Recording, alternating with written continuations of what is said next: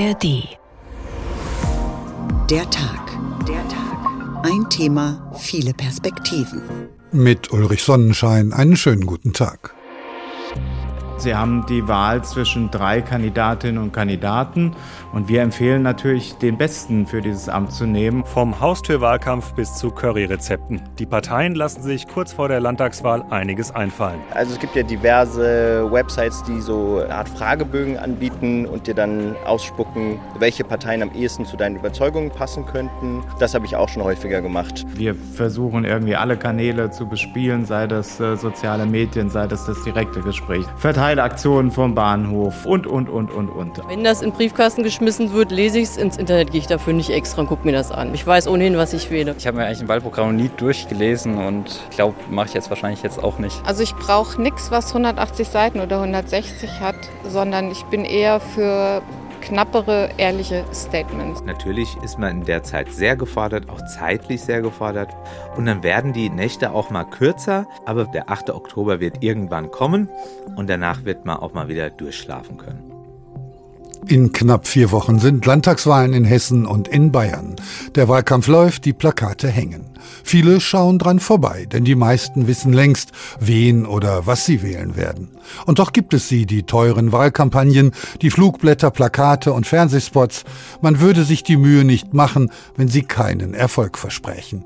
Oder reicht es am Ende auch mit kurzen, knackigen Sprüchen aufzufallen, um die Wählerschaft zu mobilisieren? Und kann die politische Debatte um die Causa Aiwanger den Freien Wählern in Bayern und der AfD bundesweit Zustimmung bringen? Wir fragen uns heute, was macht eine erfolgreiche Wahlkampagne aus? Kann man eine Wahl durch Werbung gewinnen und ist dann noch im Interesse der Demokratie? Wie viel Populismus wollen und können wir uns leisten? Darüber sprechen wir in der nächsten Stunde. Sie können uns aber auch zeitunabhängig hören in der ARD Audiothek. Wahl Kampf gewinnen. So haben wir heute getitelt, denn an den Hauptverkehrsstraßen schauen uns gerade mehr oder minder enthusiastische Gesichter in die Windschutzscheibe. Den Slogan, der daneben steht, sieht man nur bei Rotphasen. Und was dahinter steht, die Wahlprogramme, das kennt kaum jemand. Leonie Rosenthal ist der Frage nachgegangen, wie weit Wahlprogramme die Wähler in ihrer Entscheidung beeinflussen. In der Gießener Innenstadt ist das Urteil rund vier Wochen vor der Wahl eindeutig. Wahlprogramme lesen, für viele Wählerinnen und Wähler zu viel Aufwand für zu wenig Nutzen. So scheint es. Kurz und knapp sind Wahlprogramme für die Landtagswahl am 8. Oktober nicht. Im Gegenteil, die CDU hat auf 164 Seiten ihre Ziele und inhaltlichen Schwerpunkte formuliert. Insgesamt das längste Wahlprogramm im Vergleich zu den anderen Parteien. So reichen der AfD für ihre Position 58 Seiten. Die SPD SPD liegt in der Mitte mit 88 Seiten. Ein großer Aufwand, der jedoch sehr wichtig ist, findet Politikwissenschaftlerin Dorothee Deneff von der Uni Gießen. Sie sagt, die Funktion von Wahlprogrammen in der Öffentlichkeit würden oft unterschätzt. In den Wahlprogrammen wird ersichtlich, welche Partei mit welchen Positionen antritt, wie sie sich abgrenzt nach links und rechts, welche roten Linien sozusagen im Parteienwettbewerb gezogen werden. Außerdem seien die Wahlprogramme die Basis, um zu entscheiden, mit welchen Parteien nach der Wahl überhaupt verhandelt werde. Jenseits der ausführlichen Programme setzen die Parteien auf Kurzversionen wie Zehn-Punkte-Pläne und kompakte Themenflyer. Flyer. Auch interessant, sogenannte Wahlprüfsteine. Dabei handelt es sich um Antworten der Parteien auf Fragen von Interessensverbänden. Interessierte können dann vom Hebammenverband bis zum BUND die Position der Parteien direkt vergleichen. Ein weiterer Aspekt, Wahlprogramme in leichter Sprache, um Positionen barrierefrei zu vermitteln. Darauf setzen zum Beispiel Grüne und Linke. Auch die FDP arbeitet daran. Auf Anfrage teilt die Linkspartei mit, das Programm in leichter Sprache werde sehr gut angenommen. Ihr Kurzwahlprogramm ist zudem in sechs weiteren Sprachen verfügbar, darunter Polnisch, Russisch und Türkisch. Auch die Grünen arbeiten aktuell an einer englischsprachigen Version. Gedruckt werde ihr Programm jedoch nicht, das sei nicht nachhaltig. Die AfD plant keine Version in leichter Sprache, dafür allerdings eine gesprochene Version des Kurzwahlprogramms. Laut der Politikwissenschaftlerin Dorothee Deneff spielen Agenturen oft eine entscheidende Rolle, wenn es darum geht, Wahlprogramme zu erstellen. Eine basisdemokratisch orientierte Partei zum Beispiel gewährt den Mitgliedern von Anfang an viele Chancen, sich in den Prozess aktiv mit einzubringen Andere Parteien verfügen über mehr Ressourcen und erteilen zum Beispiel einer professionellen Agentur einen Auftrag, nach den Vorgaben der Partei einen ersten Entwurf für ein Wahlprogramm zu erarbeiten. Und trotzdem werden sie selten ganz gelesen. Auch Simone aus Gießen entscheidet sich unabhängig vom Wahlprogramm, für wen sie stimmt. Ich beurteile das vielleicht eher im Hinblick darauf, was in der Vergangenheit gelaufen ist. Und ich meine, es gab ja schon diverse X Versprechungen, die selten so eingetroffen sind, weil man jetzt meinetwegen irgendwie von den Koalitionspartnern abhängig gewesen ist und, und, und. Das aber sei eine verzerrte Wahrnehmung, sagt die Politikwissenschaftlerin. So werde viel von dem, was im Wahlprogramm angekündigt werde, auch umgesetzt. Überschaubar sei die Zahl derjenigen, die solche Programme lesen. Grund dafür der große Umfang. Die Frage ist natürlich, ob wir dafür ein 100 Seiten äh, langes schriftliches Dokument brauchen. Das ist vielleicht nicht mehr zeitgemäß. Hier sind vielleicht andere neue Formate denkbar. Formate wie beispielsweise Valomaten. Die benutzt auch Philipp aus Gießen, um zu entscheiden, wem er seine Stimme gibt. Und mir dann daraufhin angeschaut, passt denn das Wahlprogramm denn wirklich zu dem, was ich mir vorstelle? Um das Wahlprogramm Interessierten näher zu bringen, setzt die FDP auf künstliche Intelligenz. Auf ihrer Webseite kann ein Chatbot befragt werden. Aber die KI schwächelt ein bisschen. Fragt man zum Beispiel, ob ihr Spitzenkandidat Stefan Naas Wirtschaftsminister kann, antwortet der Chatbot, dass er das nicht einschätzen könne. Doch auch die Wahlprogramme bleiben nicht vor Pannen verschont. So kritisierten zum Beispiel die Grünen im Kompaktwahlprogramm 2015 eine Maßnahme im Gesundheitswesen, die sie selbst in Gang gebracht hatten. Fakt ist, es gibt viele Möglichkeiten, sich für die Landtagswahl fit zu machen. Wahlprogramme zu lesen ist eine davon. Selten werden sie ganz gelesen, die Wahlprogramme. Das hat meine Kollegin Leonie Rosenthal festgestellt. Im ARD Hauptstadtstudio in Berlin begrüße ich dazu nun Julius van der Laar. Er ist Kampagnen- und Strategieberater und hat im US-Wahlkampf 2012 für Barack Obama den Bereich Wählermobilisierung im wahlentscheidenden Schlüsselstaat Ohio geleitet.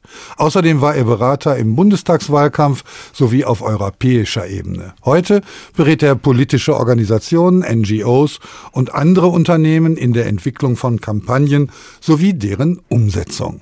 Guten Tag, Herr van der. Hallo, Herr Sonnenschein. Was haben Sie damals gemacht, als es 2012 darum ging, Barack Obama die Wiederwahl zu garantieren? Im Endeffekt genau das, was Sie gerade gesagt haben. Es ging um die Schlussmobilisierung. Und wir wissen, wie wahnsinnig knapp US-Wahlkämpfe sind. Das sind manchmal nur ein paar wenige Stimmen, die wirklich entscheiden darüber, wer siegt und dann eben auch wer als Verlierer nach Hause gehen muss. Und insofern ging es darum, alle potenziellen Wählerinnen und Wähler, die möglicherweise ihr Kreuzchen bei Obama machen könnten, wirklich auch zu mobilisieren und sicherzustellen, dass sie auch bis 18 Uhr dann zur Urne gegangen sind. Das ist die Methode des Mikrotargeting, also Wähler persönlich anzusprechen auf einer individuellen, unmittelbaren Ebene. Wie geht das genau bei so vielen Menschen?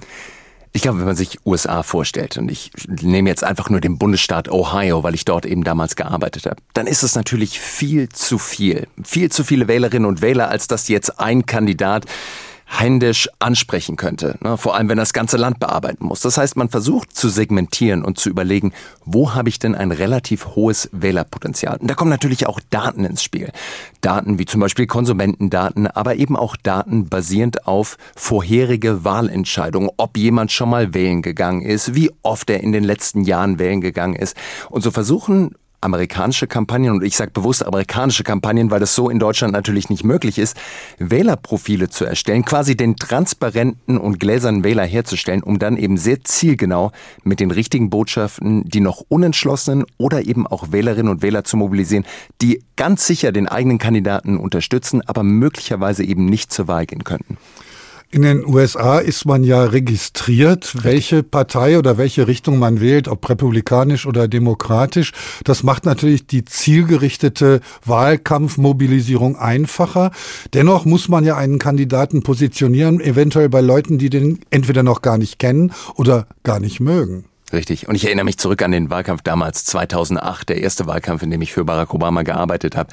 Und wir haben da relativ früh im Wahlkampf noch eine Umfrage in Auftrag gegeben und haben gefragt, nicht würden Sie am Sonntag Obama wählen, sondern wir haben einfach nur gefragt, haben Sie den Namen Barack Obama schon mal gehört? Und die Antwort war vernichtend, denn nur 2,8 Prozent der Amerikanerinnen und Amerikaner hatten den Namen Barack Obama überhaupt mal gehört. Wir haben natürlich auch abgefragt, haben sie den Namen Hillary Clinton schon mal gehört? Das waren 99 Prozent. Und wir wussten natürlich, dass wir A, erstmal ordentlich zu tun hatten, die Bekanntheit von Obama nach oben zu bringen und dann natürlich auch noch Leute davon überzeugen, dass sie eben auch wählen gehen.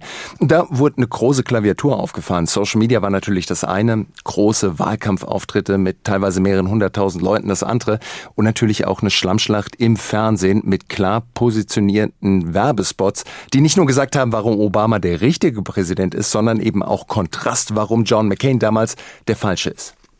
Man hat so ein bisschen den Eindruck, dass der Wahlkampf, der eher einem Duell gleicht, auch der Vorwahlkampf schon innerhalb der eigenen Partei, wer ist am Ende der Kandidat, der Wahlkampf ist viel voluminöser als bei uns. Stimmt das und warum ist das so? Na gut, das Voluminöse ist auch einfach, was der ganze Spaß kostet in den USA. Ne? Wenn ich mir anschaue, letzte Bundestagswahl, SPD, CDU geben beide etwa um die 20, 25 Millionen Euro aus, um die 61 Millionen wahlberechtigten Wählerinnen und Wähler, die 2021 hätten wählen gehen können, zu erreichen und schlussendlich auch zu mobilisieren. Nochmal, 20 bis 25 Millionen Euro für 61 Millionen potenzielle Wähler. Wenn ich das vergleiche mit den USA, dort haben sowohl Joe Biden als auch Donald Trump um die eine Milliarde Dollar ausgegeben. Insofern, man sieht einfach, wie viel auch finanzielle Wucht dahinter steckt, wenn es darum geht, Botschaften zu formulieren, die unter das, Leu äh, unter das Land zu bringen und natürlich am Schluss dann eben auch dafür zu sorgen, dass Leute wählen gehen. Das kann man so nicht vergleichen. Und das andere ist natürlich auch diese zugespitzte Aufmerksamkeit auf diesen Wahltag hin, dass es wirklich ein Kopf-an-Kopf-Rennen ist zwischen zwei Kandidaten und nicht so, wie es bei, Deutsch, in, bei uns in Deutschland ist, egal ob jetzt auch im Landtagswahlkampf in Hessen oder auch in Bayern, dass es doch ein relativ breites Feld ist mit mehreren Kandidaten, die eben um den Topspot dort dann auch buhlen. Lassen sich denn Amerikaner am Ende leichter mobilisieren als bei uns? Wenn man Trumps Run auf das Kapitol anschaut, könnte man das fast meinen. Ja, der 6. Januar, ich glaube, der ist uns allen noch in Erinnerung, wie dann doch auch dort mobilisiert wurde. Wenn ich das aber jetzt in Perspektive setze zur Wahl, da muss ich ganz klar sagen, freue ich mich sehr, dass wir in Deutschland sind, wo zum Beispiel in Hessen in genau 26 Tagen 4,3 Millionen wahlberechtigte Wählerinnen und Wähler wählen gehen können. Und die Wahlbeteiligung bei uns in Deutschland in Landtagswahlen obgleich sie meistens nicht so hoch ist wie bei der Bundestagswahl, ist immer noch um vieles höher als das, was wir in US-Präsidentschaftswahlkämpfen sehen. Dementsprechend, glaube ich, ist unsere Demokratie insofern in einem guten Zustand, dass das Grundrauschen an Wahlbeteiligung immer noch höher ist als das bei den Amerikanern. Wir können beobachten, dass der Wahlkampf quasi eine eigene Wissenschaft wird. Wissen Sie, wie man Wahlen gewinnen kann? Ich glaube, so diese magische Formel, die hätte natürlich jeder gerne. Ähm, ich glaube, wenn ich zurückdenke an 2008, dann ist der Obama-Kampagne wirklich vieles richtig gut gelungen. Jeder Wahlkampf hat ja immer einen Kern. Entweder ist es eine neue Technologie, die mit reinkommt. 2008 war der erste Social-Media-Wahlkampf, 2012 war der erste datengetriebene Wahlkampf, 2016 Trump gegen Clinton könnte man argumentieren war der erste Fake News Wahlkampf, wo das wirklich eine übergeordnete Rolle gespielt hat. Jetzt ist es womöglich dann eben auch der künstliche Intelligenzwahlkampf. Das heißt, die Taktik und die Mechanismen, die eingesetzt werden, die verändern sich immer und immer weiter. Das andere aber, was gleich bleibt, ist, jeder Kandidat muss natürlich eine Geschichte erzählen. Eine Geschichte, wo er und auch das Land herkommt und vor allem, wo er oder sie das Land dann eben auch hinführen möchte. Und ich glaube, diese Grundzüge von Narrativ, von Geschichte, von Argumentation, warum man selber eben auch der Richtige ist, anzutreten und genau auch jetzt die Zügel in die Hand nehmen soll, das ist universell gleich und das muss jeder Kandidat, jede Kandidatin in egal welchem Wahlkampf auch beantworten können egal ob es Landtagswahl ist oder eben auch Wahl ums Weiße Haus. Auch das Geld kann Wahlen entscheiden, sagt Julius van der La, Kampagnen- und Strategieberater. Vielen Dank. Ich fahr durch meinen Wahlkreis mit dem Rad. Ich esse Bockwurst mit Kartoffelsalat. Ich bin Ihr Kandidat. Wählen Sie mich.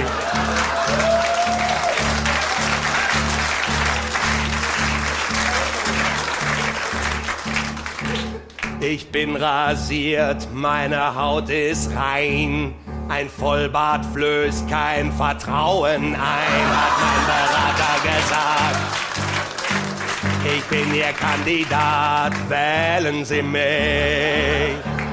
Ah, Kamera, Kamera da, die Kameras laufen. würde ich von mir einen Gebrauchtwagen kaufen.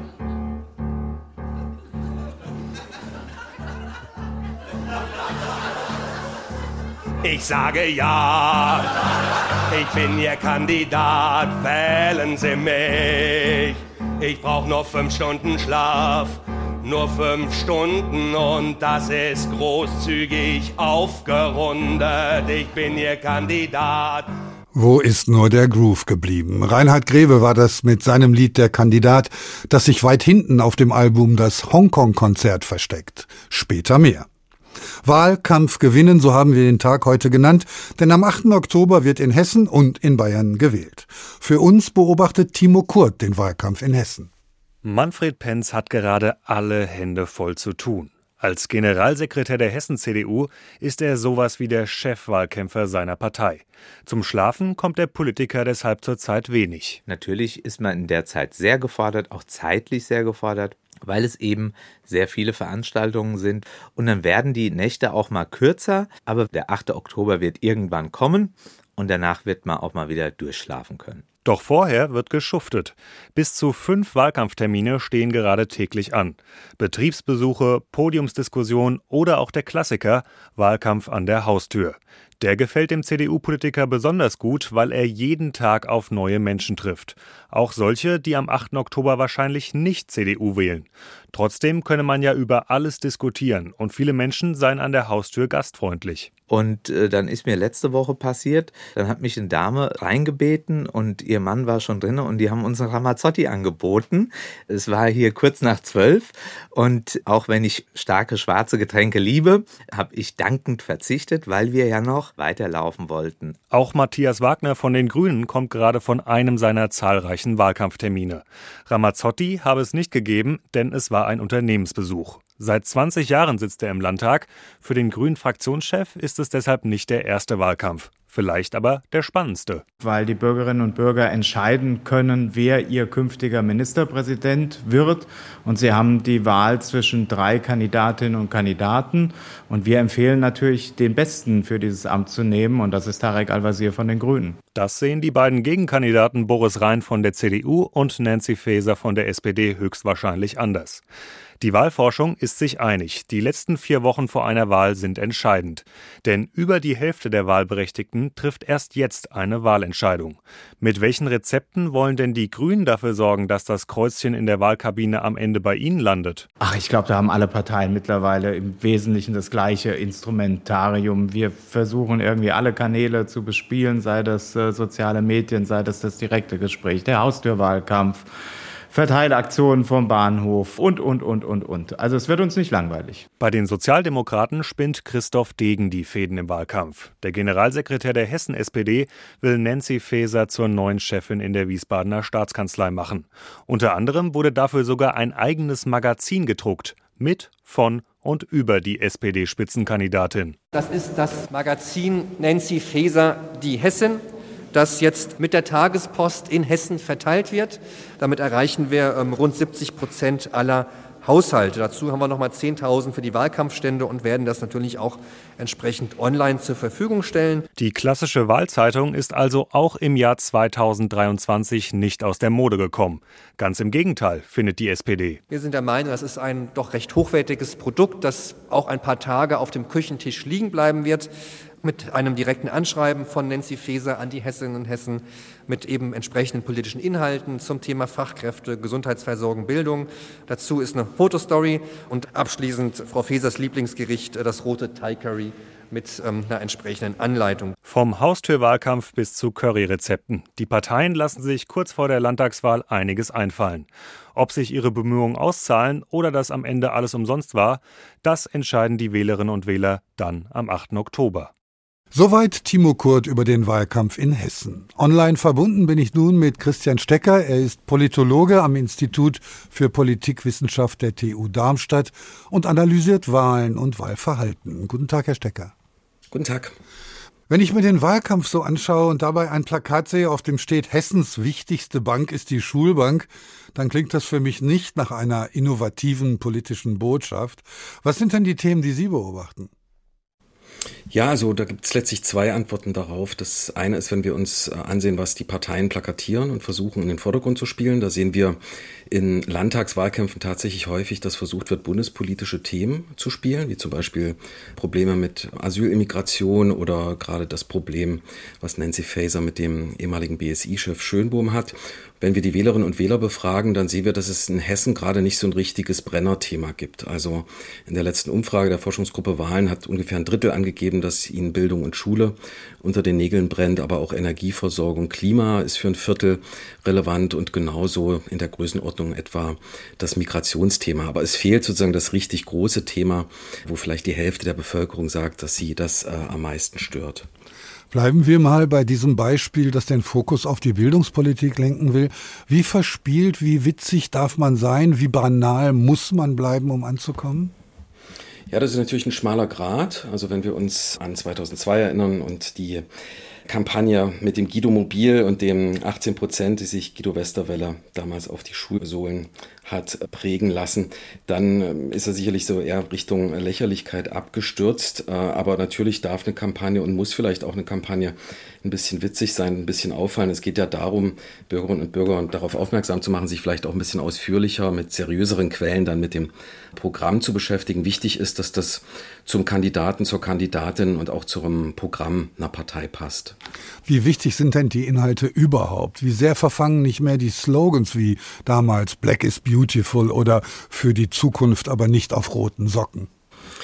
Ja, man versucht als Partei dann häufig wirklich ganz kurze, prägnante Botschaften auf Plakate zu bringen, die sich dann auch rumsprechen und die vielleicht so ein bisschen Eingangstür sind, sich ausführlicher mit Themen der Partei äh, zu beschäftigen. Man versucht dabei, Wählerinnen und Wähler auch auf einer emotionalen und auf einer vielleicht Alltagsbasis äh, abzuholen. Also, dass man bestimmte Probleme versucht, mit einem Bild oder einem ganz klaren Slogan auf den Punkt zu bringen. Also würden Sie tatsächlich sagen, Wahlentscheidungen sind stark von Gefühlen abhängig? Ja, da muss man sagen, da gibt es Unterschiede zwischen äh, Bürgerinnen und Bürgern, je nachdem, wie stark die sich auch mit Politik beschäftigen und für Politik interessieren. Man kann sagen, formal zumindest, wenn wir in Umfragen gucken, dass je gebildeter jemand ist, je besser auch das Einkommen ist, je mehr man sich für Politik interessiert, desto sozusagen rationaler und informierter sind dann auch äh, Wahlentscheidungen. Diese Wählerinnen und Wähler können dann auch genauer ausbuchstabieren, wofür einzelne Kandidatinnen oder Parteien stehen. Und je weniger man sich für Politik interessiert und sich dafür beschäftigt, desto eher ist man auch äh, zugänglich für sozusagen so rein emotionale Botschaften, wo man dann auch leider häufig vielleicht gar nicht nachprüft, inwieweit da auch eine politische Substanz dahinter steckt. Wir wählen ja jetzt auf Landesebene, das ist etwas anderes als beim Bundestag. Wie sehr sind denn diese beiden Ebenen miteinander verbunden? Also man sagt, dass letztlich Landtagswahlen immer in gewissem Ausmaß sozusagen bundespolitisch durchdrungen sind. Also auf der Bundesebene werden ganz viele wichtige Themen entschieden. Ja? Immigration, Steuerrecht, Klima- und Energiekrise. Da werden ganz viele Hebel vom Bundesgesetzgeber in Gang gesetzt und entsprechend spielt sich ein Landtagswahlkampf auch immer so ein bisschen mit einem Schielen nach Berlin ab. Das sehen wir ja auch gerade äh, in Hessen. Wenn wir uns äh, Umfragen ansehen, dann geben so regelmäßig durchschnittlich die Befragten auch in Hessen an, dass so ein Viertel bis 30 Prozent eigentlich nur zum Bund schielen und dann so 70, 75 Prozent eher nach Wiesbaden oder Landespolitik allgemein. Das Interessante ist, dass wir aktuell in der aktuellen Umfrage einen relativ hohen Anteil von Wählerinnen und Wählern haben, die angeben, dass ihnen die Bundespolitik äußerst wichtig ist. Also es sind so knapp die Hälfte jetzt bei dieser Wahl und 2018 waren das nur 30 Prozent, die gesagt haben, dass die Bundespolitik besonders wichtig ist für ihre Wahlentscheidung. Mit der Landesregierung wählen wir ja auch ein Mitglied des Bundesrats. Sie haben die Vetomacht des Bundesrats mal als Demokratieproblem bezeichnet. Warum? Ja, der Bundesrat ist ähm, eine komplizierte Einrichtung und deswegen übersehen viele, dass mit ihm auch ein sehr großes Demokratieproblem ins politische System hereinkommt. Also man kann das versuchen so runterzubrechen, dass man einfach sieht, dass viele wichtige Bundesgesetze, zum Beispiel Bürgergeld oder die Klimapakete, die Zustimmung des Bundesrates benötigen.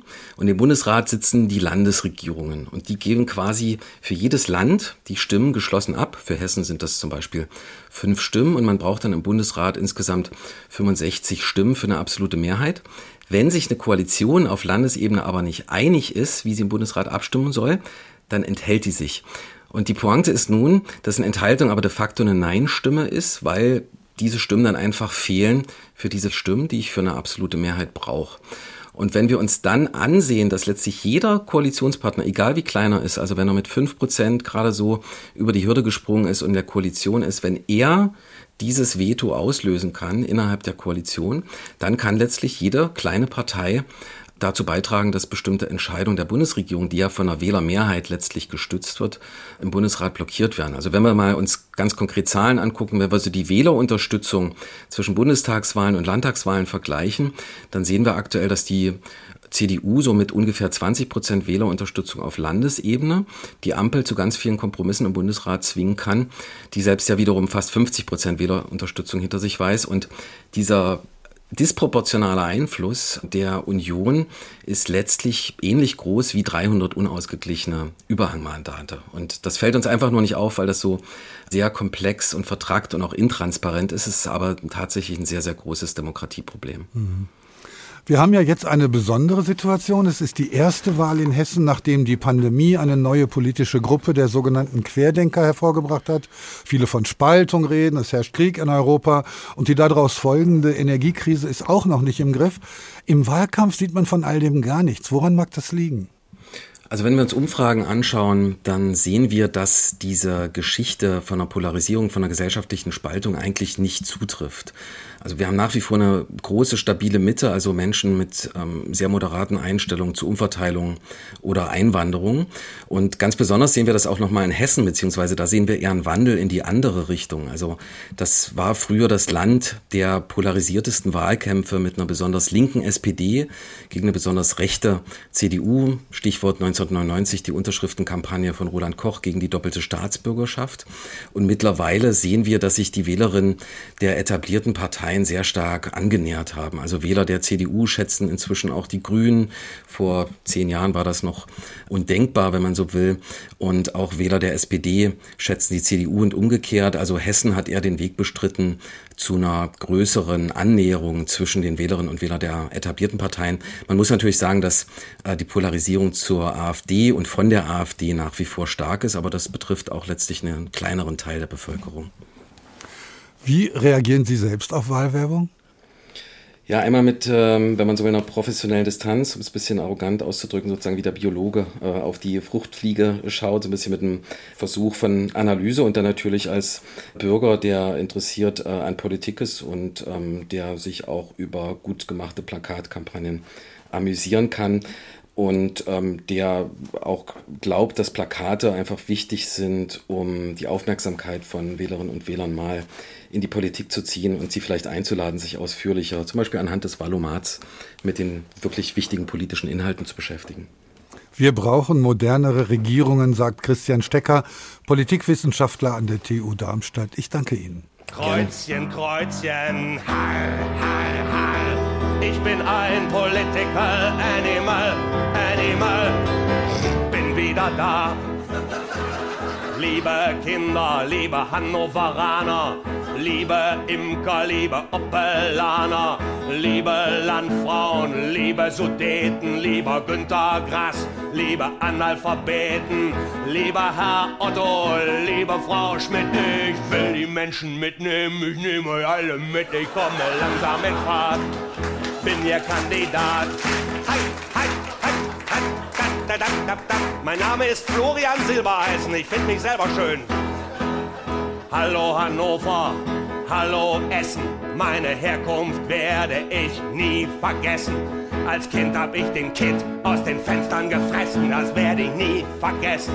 Mehr Brutto, mehr Papa, hallo Zelle, hallo Stuttgart, ich, ich mach mal Ferngruß, ich bin Ihr Kandidat. Das war noch einmal Reinhard Grebe mit seinem Song Der Kandidat. Wahlkampf gewinnen, so haben wir den Tag heute genannt, und man hat das Gefühl, es werden immer mehr. Wahlplakate zieren jede dritte Laterne und dann noch in einer Höhe, dass man sie nicht so leicht runterreißen kann. Und doch passiert es immer wieder, dass lächelnde Gesichter dann vom Boden in den Himmel blicken. Wen denken die Parteien mit dieser Werbung zu erfreuen? Marie-Kathrin Fromm hat mal die gefragt, an die sich Wahlwerbung richtet.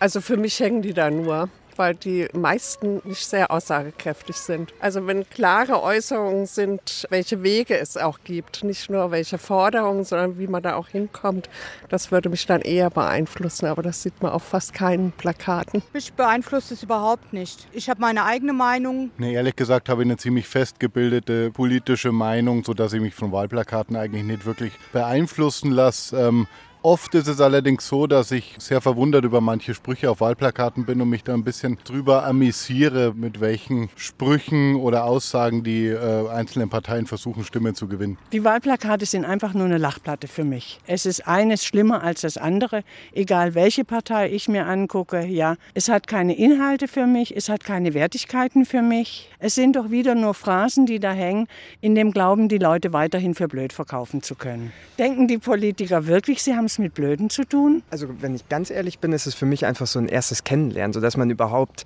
weil ich sonst mich jetzt persönlich damit nicht so auseinandergesetzt habe, ist es überhaupt erstmal ein erster Eindruck, den man bekommt. Und dann ist es erstmal so eine intuitive Reaktion, sagt man die Person zu oder nicht. Es spricht einen an, es zieht einen an, findet man irgendwie sympathisch. Weniger der Spruch oder irgendwelche Designelemente. Generell würde ich sagen, gibt es einfach zu viele Wahlplakate, die irritieren einfach nur. Wenn man jetzt noch diese Verkehrsschilder überall sieht und dann die Wahlplakate da überall hängen, also ich gucke da gar nicht hin. Ich glaube, Wahlplakate sind wie vieles gar nicht mehr zeitgemäß. Vieles äh, versucht man heute ohne Papier irgendwie äh, zu managen. Wahlplakate hängt man seit jeher auf und da sollte sich auch die Verantwortlichen mal Gedanken machen, ob das überhaupt noch zeitgemäß ist. Also von mir aus können die Wahlplakate auch ganz wegbleiben. Es nervt langsam, weil die bleiben auch immer hängen. Ich finde es einfach nur Verschwendung, diese Plakate. Das sind Holzpaletten, die werden zusammengenagelt und das sind bedruckte Bilder, die werden einfach nur verschrottet. Es wird aber immer groß propagandiert, äh, umweltschonend und dann wird der ganze Müll produziert. Einfach lassen. Nicht mehr zeitgemäß, sagen die Wähler, und die meisten brauchen gar keine Wahlplakate. Telefonisch verbunden bin ich nun mit Thomas Kliche. Er ist Psychologe und Politologe im Fachbereich angewandte Humanwissenschaften an der Hochschule Magdeburg-Stendal und hat sich mit der Konstruktion sozialer Identitäten beschäftigt. Guten Tag nach Stendal. Schönen guten Tag allerseits. Was bringen Wahlplakate denn tatsächlich? Sind sie ein Relikt vergangener Tage? Auf eine Art ja. Die Befragten haben das ja sehr deutlich gesagt, da steht viel Geschwampfe drauf und äh, man kriegt keinen wirklich ernsten, echten Eindruck von den Menschen. Aber auf der anderen Seite ist es ein Ritual, es ist vielen Menschen vertraut und es macht deutlich, jetzt kommt wieder ein wichtiges Ereignis, die Wahl steht bevor. Nebenbei, und das merkt man gar nicht, werden die Kandidatinnen und die Parteien und ihre Logos bekannter. Und es ist nur psychologisch sehr trivial, Reize, die uns vertrauter sind, die sind uns auch angenehmer. Das heißt, je öfter man uns den Kram und die Leute zeigt, desto weniger Aversionen haben wir dagegen, obwohl, äh, naja, da wurde schon eine gewisse Abneigung deutlich. Und es hat noch einen versteckten Effekt nebenher. Diese ganzen Plakate stellen ja eine Art optische Herrschaft über die Straße, über den öffentlichen Raum her. Diese optische Dominanz, die steht in wachsendem äh, Kontrast zu dem inneren Autoritätsverfall der Parteien. Aber wenigstens kurz vor dem Ereignis können Sie noch mal zeigen, hoppla, wir sind ganz wichtig. Autorität ist wichtig. Ein anderer wichtiger Teil der Politik ist Kommunikation, also innerhalb der Parteien mit Partnern oder Gegnern und schließlich mit dem Wähler. Dabei ist die Art der Kommunikation immer unterschiedlich. Was zeichnet die Kommunikation mit dem Wähler aus? Na, wir haben das bei den Wahlplakaten ja gerade zum Teil schon gehört. Es gibt da einfach zwei bittere Besonderheiten bei Wahlkampf als Kommunikation. Das eine ist, Wahlen finden punktuell mit Abständen statt. Das heißt also auch die Kommunikation ist punktuell mit Abständen. Dazwischen hat man viel Zeit, um sich zu ärgern, was zu vergessen und nach Jahren unter ganz neuen Umständen womöglich auch das Handeln von Politikern nochmal anders zu bewerten. Und das sind Spielräume, die die Politik mehr oder weniger schamlos, mehr oder weniger gezwungen und zum Teil auch gar nicht ausnutzt. Die zweite Besonderheit ist, äh, diese Kommunikation ist ja generisch. Das heißt also, der Wahlakt ist sehr allgemein. Wir haben einen Moment mit einer einzigen Stimme, einem Kreuz, um ein Gesamtpaket zu bewerten, nämlich die vergangene Leistung und die künftigen Versprechen einer Partei. Und dabei kommt ein psychologischer Vertrag zustande. Äh, die Partei sagt uns, das soll die Zukunft sein und dafür gib uns deine Stimme, also gib uns einen Vertrauensvorschuss und Gestaltungsmacht. Und dieser psychologische Vertrag funktioniert immer schlechter, je weniger die Parteien konkret sagen können, dafür und dafür stehen wir. Und je mehr sie dann sagen, ach, wir sind gezwungen, durch die Verhältnisse alles ganz anders zu machen. Die Zukunft wird also immer vager, immer unglaubwürdiger und von den Parteien auch noch ähnlicher beschrieben. Und dann gehen viele Menschen defensiv zurück auf ihre Bequemlichkeit und sagen, gut, lass mich in Ruhe, ich will wenigstens behalten, was ich habe, da bin ich schon zufrieden. Die Parteien versuchen diese beiden Schwächen, also dass eine punktuelle Kommunikation ist und dass sie so generisch ist, zu stopfen, indem sie ganz viel Demoskopie benutzen. Ne? Demoskopie ist ja der Versuch, zwischen den Wahlen sowas wie Rückkopplung zu den Menschen herzustellen. Aber das ist sehr mehrdeutig und funktioniert bei weitem nicht mit der Klarheit und Schärfe eines Wahlakts. Hat sich denn diese politische Kommunikation in den letzten Jahren oder sagen wir sogar Jahrzehnten verändert oder ist sie ritualisiert immer ähnlich? Das Ritual ist äußerlich ähnlich. Das versuchen die Parteien auch beizubehalten, weil viele Menschen sich vor Veränderungen ja auch scheuen. Also das ist schon das erste große Thema, was sich geändert hat. Politik dient zunehmend in den Zeiten der Krisen und der Mehrfachkrisen, die gleichzeitig passieren, der Angstbeschwichtigung. Äh, die Politiker sollen Sicherheit geben, die Politiker sollen Zuversicht geben, die Politiker sollen Lösungen haben, die Politiker sind beauftragt, alles wieder gerade zu rücken, was dieses Land jetzt 20 Jahre durch Kopf in den Sand stecken verbaselt hat. Das heißt, Angstbeschwichtigung wird ein immer wichtigeres Thema und eine immer wichtigere Funktion von politischer Kommunikation, von Wahlkämpfen. Und die andere Veränderung ist, dass die Parteien früher sowas wie klarere Entwürfe hatten. Die haben gesagt, hier, guck mal, du kannst aufsteigen, du kriegst Bildung, deine Kinder können es besser haben als du oder äh, wir haben Flächentarifverträge, da treten alle ein, dann wird es besser, wir machen fünf Tage Woche oder sowas. Es waren sehr konkrete Entwürfe, die, die zur Diskussion standen, Ostpolitik oder sowas, da kann man sich heute noch was drunter vorstellen. Die Zukünfte, die die Parteien heute vorstellen, die alternativen Möglichkeiten, die Zukunft zu gestalten, die werden immer vager, immer unkonkreter, immer labbriger, immer gefälliger. Sie sollen möglichst viele Menschen begeistern. Und wenn eine Partei da ausschert und sagt, wenn ihr überhaupt noch eine Zukunft haben wollt, dann bedeutet das Ärger, und zwar richtigen Ärger, wird sie abgewählt. Extrembeispiel die Linke. Die Linke hat ein sehr konkretes, auch ähm, mit ausgewiesenen Konflikten versehenes Programm vorgelegt. So und so und so können wir uns das vorstellen. An den und den Stellen wird es Krach geben schwuppi wird sie abgewählt. Das heißt im Klartext, umso deutlicher man sich auf Inhalte versteift, auf Thesen, auf Vorhaben, umso schwieriger wird es, den Wähler dazu zu kriegen, seine Stimme abzugeben. Ja, diese Programme, die die Parteien heute vorlegen, stehen ja eigentlich nicht mehr für Entwürfe, sondern die stehen für vage, wattige Richtungen, die irgendwie Wohlfühlpolitik vermitteln. Die Programme selbst sind inhaltlich kaum bekannt, sind viel zu lang, sind auch, darüber gibt es Studien, grottenschlecht formuliert. Da haben so und so viele Ausschüsse ihre Ergüsse reingepackt. Die Entwürfe, wie man sich Zukunft vorstellen soll, sind unklar, stark überlagernd. Wie man da hinkommt, wird in der Regel gar nicht gesagt. Ärger, soziale Konflikte, die auf dem Weg sind, werden nicht erwähnt. Und das heißt, da stehen auch viele illusorische Sachen drin. Extrembeispiel ist die AfD. Die wird von sehr vielen Menschen gewählt, die durch die Sozialpolitik äh, der AfD, wenn sie wie im Programm aufgeschrieben, umgesetzt wird, dramatische Einbußen an Lebenseinkommen erleiden würden. Aber das interessiert die nicht. Das heißt also, da gibt es mindestens eine große Partei, bei der der Gefühlswert vollkommen über die Inhalte dominiert. Im Wahlkampf gehen Inhalte verloren, sagt Thomas Kliche, Psychologe und Politologe an der Hochschule Magdeburg-Stendal. Ich danke Ihnen. Ebenfalls alles Gute. Har, har, har. Ich bin ein Political Animal, Animal bin wieder da. Ich bin Knorpelfischfachmann. Für Haie und Rochen, ich bin Möbelgigant. Mein Name ist Jochen, Lieferzeit drei Wochen, ich bin Jacques. Ich rede nur Fuck, ich hab liebe Nutten, liebe Nonnen. Wahlen werden in der Mitte gewonnen. Wo die Mitte ist, bin ich. Wo ich bin, ist die Mitte. Also kommt mal von den Rändern weg und wählt mich, bitte ich. Sag mal so, Platz ist in der kleinsten Hütte und die Hütte bin ich. Alles andere ist Titte. Mitte, bitte, danke. Das war's von meiner Seite. Vielen Dank. Noch ein letztes Mal Reinhard Grebe mit seinem etwas wackeligen Kandidaten. Wahlkampf gewinnen, so haben wir den Tag heute genannt, und wenn es bis vor ein paar Wochen noch Menschen in Hessen gab, die nicht wussten, wer Hubert Aiwanger ist, dann hat sich das jetzt drastisch geändert. Und zwar nicht durch seinen kurzen Auftritt Anfang September in Mittelhessen vor Sympathisanten und Anhängern, sondern durch ein 30 Jahre altes Flugblatt. Tatsächlich ist er heute populärer denn je. Alexander Gottschalk berichtet. Es ist kurz nach 13 Uhr, da rollt die schwarze Limousine auf den Hof der Biogasanlage. Hubert Aiwanger steigt aus und ist sofort umringt von Kameras und Mikrofonen. Mit schnellen Schritten geht Aiwanger zu der kleinen Bühne, die vor der Gerätehalle aufgebaut ist.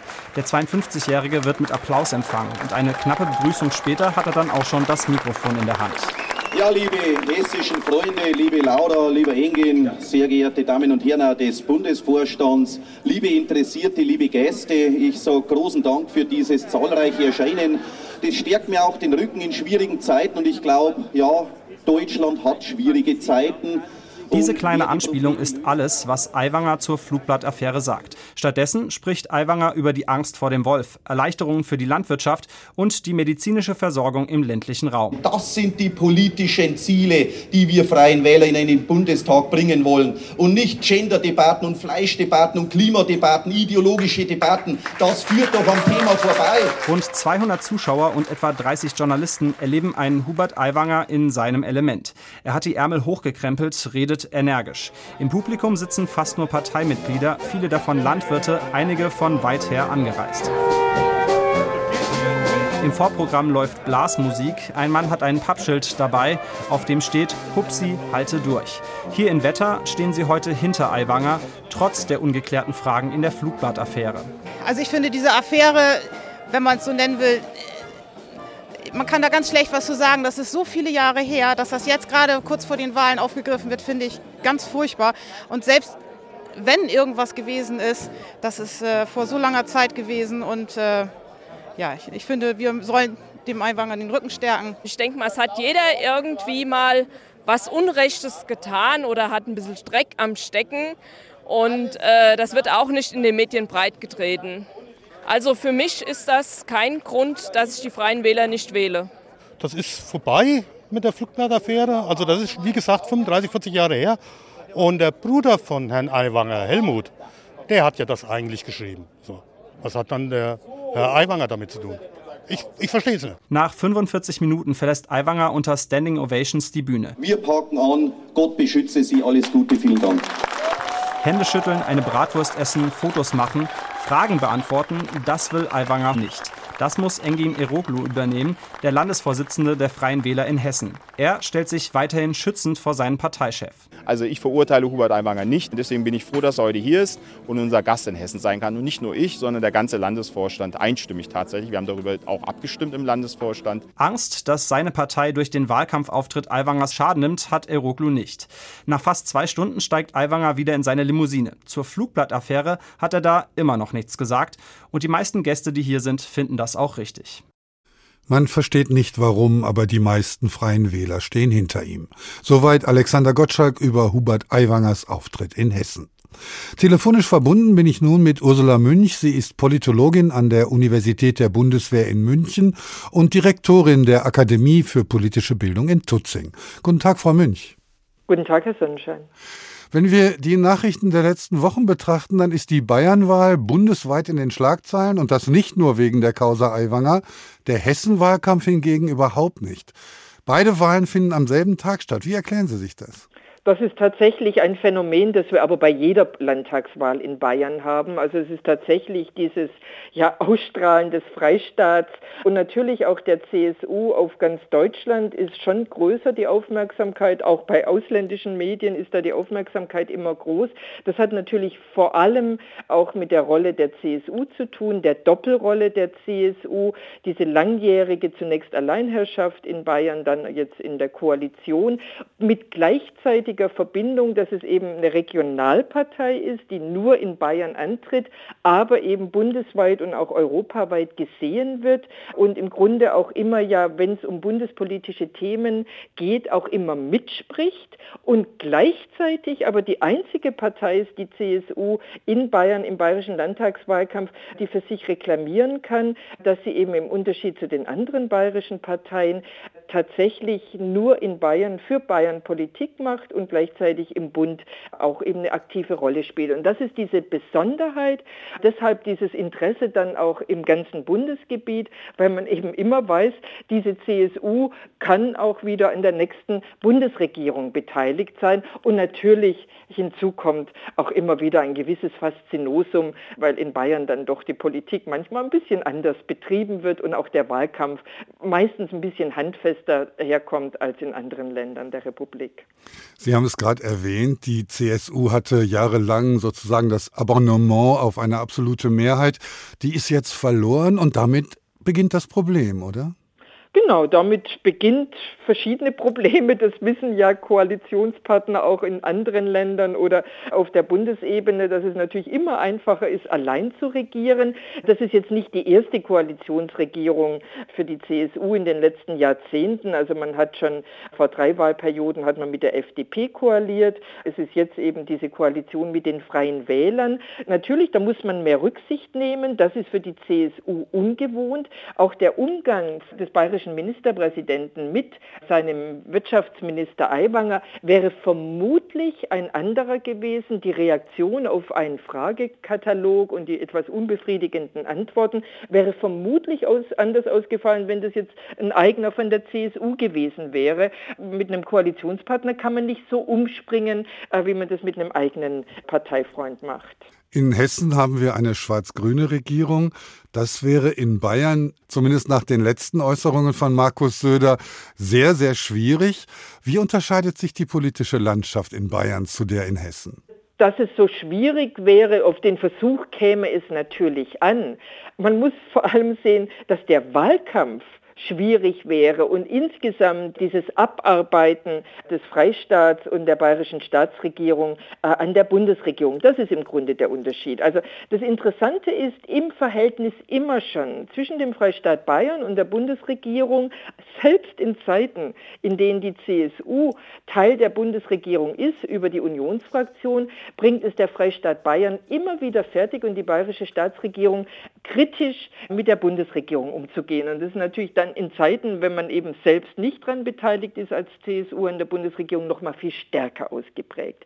Und jetzt kommt eben diese Besonderheit, auf die die CSU bislang eigentlich ganz stolz war und das ist eben dann auch der Hauptgrund, warum man äh, an den Freien Wählern als Koalitionspartner festhält, ist, dass man dieses Argument hat, wir sind die einzige von 16 Landesregierungen, an der kein Koalitionspartner des Bundes, kein Ampelpartner beteiligt ist.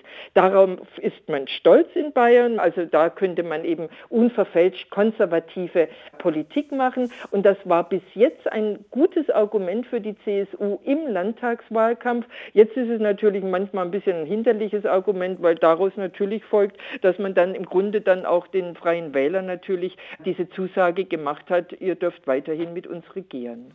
Die Kritik an der Bundesregierung in allen Ehren, aber hat man sich mit der harschen Kritik an den Grünen nicht den falschen Feind ausgesucht? Also im Augenblick ist aus bayerischer Sicht anscheinend, aus CSU-Sicht muss ich sagen, scheint es nach wie vor als Vorteil gesehen zu werden. Die Stimmung, gerade auch bei der Wählerschaft in den ländlichen Regionen, ist relativ stark gegen die Grünen eingestellt. Sowohl gegen die grüne Bundespolitik als auch gegen die grüne Landespolitik. In Bayern ist etwas noch stärker ausgeprägt als vielleicht in anderen Regionen Deutschlands, dass die Grünen eine starke Konkurrenz sind für die CSU CSU in den Großstädten, in den Universitätsstädten, aber auf dem Land ist eher eine große Kritik an den Grünen.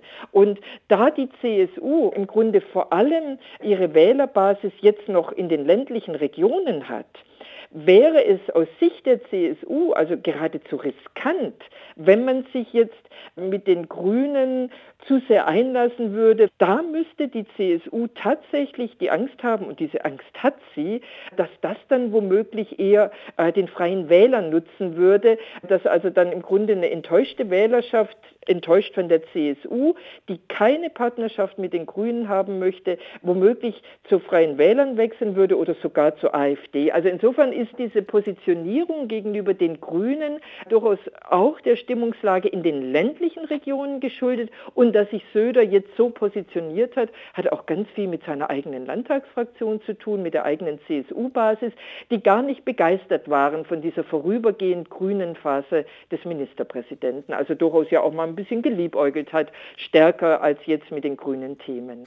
Wir erinnern uns, dass auch Roland Koch in Hessen mal am rechten Rand nach Wählerstimmen gefischt hat. Und das war nicht erfolgreich. Damals gab es allerdings noch keine AfD.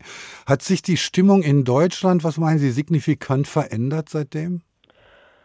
Also damals Koch, ja, hat für die CDU durchaus am rechten Rand gefischt. Das hat ja zunächst mal die CSU 2018 auch mal versucht und hat sich die Finger dabei verbrannt. Das hat sich nicht gelohnt. Deshalb, das macht die CSU nicht mehr.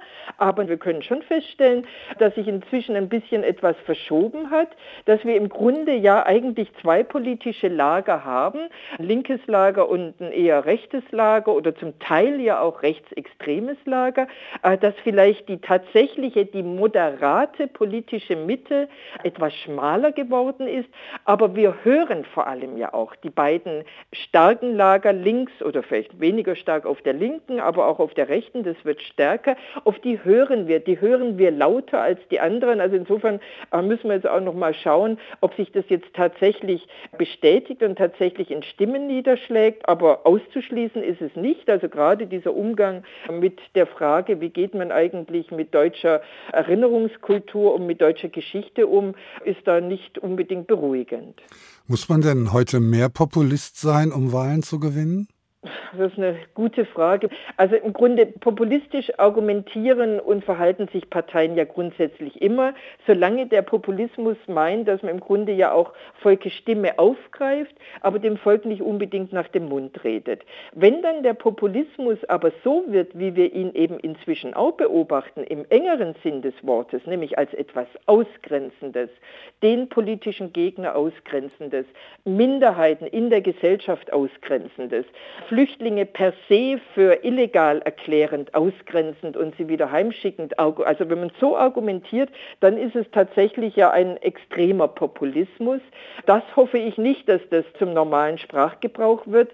Aber was wir merken ist, was bei den Leuten gut ankommt, ist so diese Gegenüberstellung zu den angeblichen Eliten. Auch das ist Populismus, dass man im Grunde für sich in Anspruch nimmt als Partei, dass man näher bei den Leuten dran sei, näher als diese Eliten am normalen Volk, am sogenannten gesunden Menschenverstand sei, dass man im Grunde das verbindet auch mit einer starken Kritik an den Medien, an dem, was wir beide vielleicht als Qualitätsmedien verstehen, die werden auch als abgehoben wahrgenommen, die würden mit den Politikern unter einer Decke stecken. Und das ist tatsächlich meines Erachtens eine problematische Argumentation, weil man damit im Grunde ganz pauschal das an den Rand drängt und als nicht mehr wahrzunehmen abwertet, was natürlich zu einer freiheitlichen Demokratie dazugehört, nämlich eine ausgewogene Berichterstattung. Aber man bestreitet, dass die ausgewogen sei, weil sie eben im Grunde den Populismus dann auch durchaus